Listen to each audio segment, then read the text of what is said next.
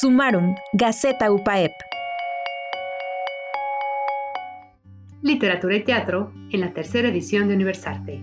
Las experiencias de expertos en las áreas del conocimiento y de las artes son invaluables. Cuando se comparten en foros abiertos que permiten a los estudiantes disipar sus inquietudes e ir forjando sus propias aspiraciones, rebasan límites.